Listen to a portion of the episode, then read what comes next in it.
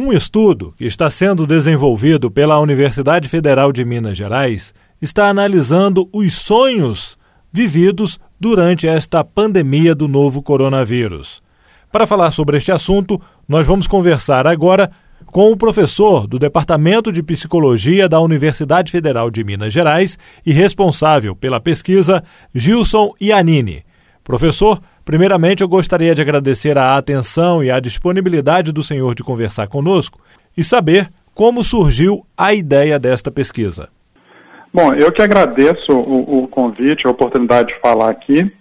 É, essa pesquisa ela surgiu é, em dois polos ao mesmo tempo. Aqui em Belo Horizonte, na UFMG, ela começou é, a partir de um curso de pós-graduação que eu estava dando sobre a atualidade do pensamento de Freud sobre os sonhos.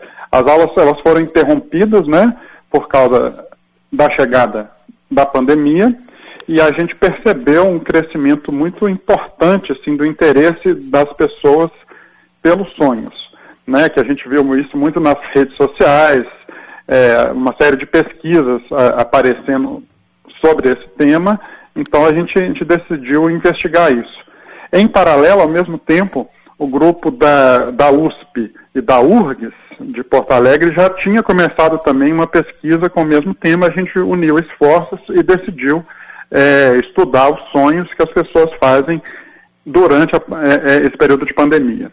E o que, que vocês encontraram nessa pesquisa, professor? Bom, a, a pesquisa está em fase preliminar ainda de coleta de dados. A gente já tem cerca de 650 sonhos que, que chegaram por escrito, alguns por áudio, alguns a gente pôde fazer uma escuta mais aprofundada, mas o que, o que a gente percebe é que há uma intensificação do trabalho psíquico da, das pessoas, né? O nível de angústia em geral está bastante alto, mas a gente começa a perceber uma diferenciação entre o tipo de sonho que as pessoas que moram em locais onde é, a pandemia está mais controlada, como por exemplo em Belo Horizonte ou Porto Alegre, onde os sonhos mostram uma, uma espécie de continuidade né, com a vida psíquica pré-pandemia, ou seja, a gente sonha com a casa, com mãe, com problemas mais, mais próximos da nossa vida, e isso é muito diferente, parece, dos sonhos onde é, é, tem um número de mortes mais alto, onde é, os sonhos estão mais angustiados e temas como o vírus e a morte, eles, eles aparecem de uma maneira mais, mais pronunciada. Ou seja, isso chega a surpreender, professor? Não, não. É, é, é, é mais ou menos esperado. Mas, ao mesmo tempo, o, o, o que é interessante aí é como que os impasses históricos e políticos, vamos dizer assim, e sociais, eles continuam, eles prolongam na, na vida psíquica, inclusive nos sonhos. E o sonho, até que ponto ele influencia a pessoa, ou se isso pode ocorrer, professor?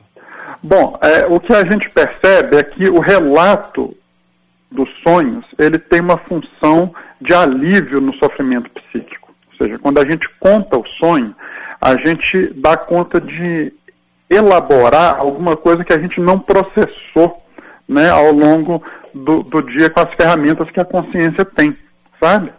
Então, assim, é, o próprio fato de contar o sonho, de elaborar o sonho, isso tem uma função de desangustiar, de dar um certo alívio mesmo, sabe? Ou seja, é positivo então. Sem dúvida, ou seja, é, é, é, nem tudo que a gente percebe de dia a gente dá conta de processar com os meios que a consciência tem. Vamos, dizer assim, a gente não dispõe do software para analisar os dados brutos que chegam é, hoje em dia, né? Porque o que a gente está vivenciando é muito novo. Então a gente não, não tem esse software. É, com, é como se a nossa mente desse uma espécie de bug, assim. Ela dá um, é, ela é, é como se o sistema de vez em quando trava, né? Vamos dizer assim, para fazer essa analogia com a computação ficar fácil. Né? Então o que acontece? Nos sonhos, esses processos psíquicos, né, eles conseguem de alguma maneira elaborar né, isso que a gente não deu conta de elaborar ao longo do dia. Agora, até, por exemplo, professor, nós tivemos uma pessoa que contou que sonhou que estava dentro de uma caixa fechada, tipo um caixão, devido a essa questão da pandemia, esse temor da morte. Isso, isso é prejudicial, é benéfico? Como é que o senhor analisa essa questão, esses tipos de sonho que a pessoa fica imaginando a morte assim de perto? Não, é, é, é um pouco isso. O sonho a gente, a gente encena isso num, num cenário é, protegido. Então, de, de alguma maneira, isso é uma maneira da, do, do aparelho psíquico, da nossa mente, se proteger. Né? Ou seja, diante desse medo, por exemplo, de ser infectado, de ser enterrado vivo ou qualquer coisa dessa, a gente encena isso no sonho com, como se fosse uma, uma tela de cinema, assim, que é uma maneira de a gente organizar e elaborar isso. Então, um sonho desse, muito provavelmente, é muito, é, é muito positivo para a pessoa, porque ela faz isso num ambiente seguro, que é a mente dela. Ou seja, a pessoa, então, ela não deve se preocupar quando tem sonhos assim mais dramáticos. Não, não. É, é o que, que, que, é importante é que ela é, compartilhe isso, né? É, conte para alguém, que converse para alguém, com, com alguém, né? Porque o sonho ele funciona como essa maneira de elaboração. Por outro lado, quando ele sonha com algo que ele está desejando, como é que é isso? Não, é, a gente que, que trabalha com psicanálise, a gente pensa que o sonho ele sempre alia duas coisas. As, os restos diurnos, ou seja, mais ou menos aquelas, aquelas, aquelas as lembranças que a gente não processou ao longo do dia ou dos últimos dias, e alia isso a, aos desejos mais antigos nossos. Às vezes até são, são desejos da infância, é, mais longínquos, vamos dizer assim, inconscientes. Né? O sonho ele, ele mescla esses dois materiais, os antigos e os novos. Né? O, vamos dizer assim que os desejos eles aparecem principalmente como esses desejos mais antigos. Certo. E quando é que essa pesquisa deverá ser concluída, professor? Quando a pandemia for concluída. Vai levar esse a gente, a gente A gente não sabe. Isso aí a gente tem que, que, que, e, e, é, que seguir o fluxo e ver até onde isso vai. Né? De alguma maneira, a gente oferece um auxílio para as pessoas e, e a possibilidade de, de ser escutado individualmente, né? Para aquelas pessoas que estiverem mais angustiadas. E aquelas pessoas que quiserem enviar o seu relato de um sonho, como é que elas podem fazer? Entra no Instagram Sonhos Confinados.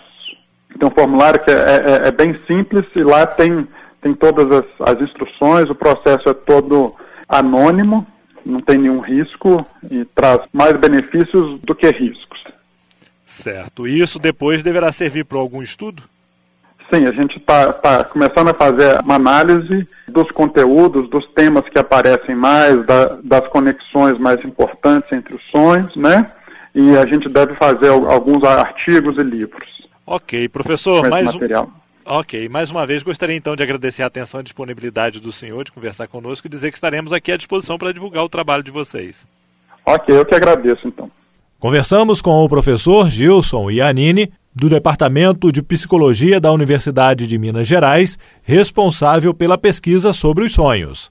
Jefferson Machado, da Rádio Difusora HD, para a Rede Diocesana de Rádio.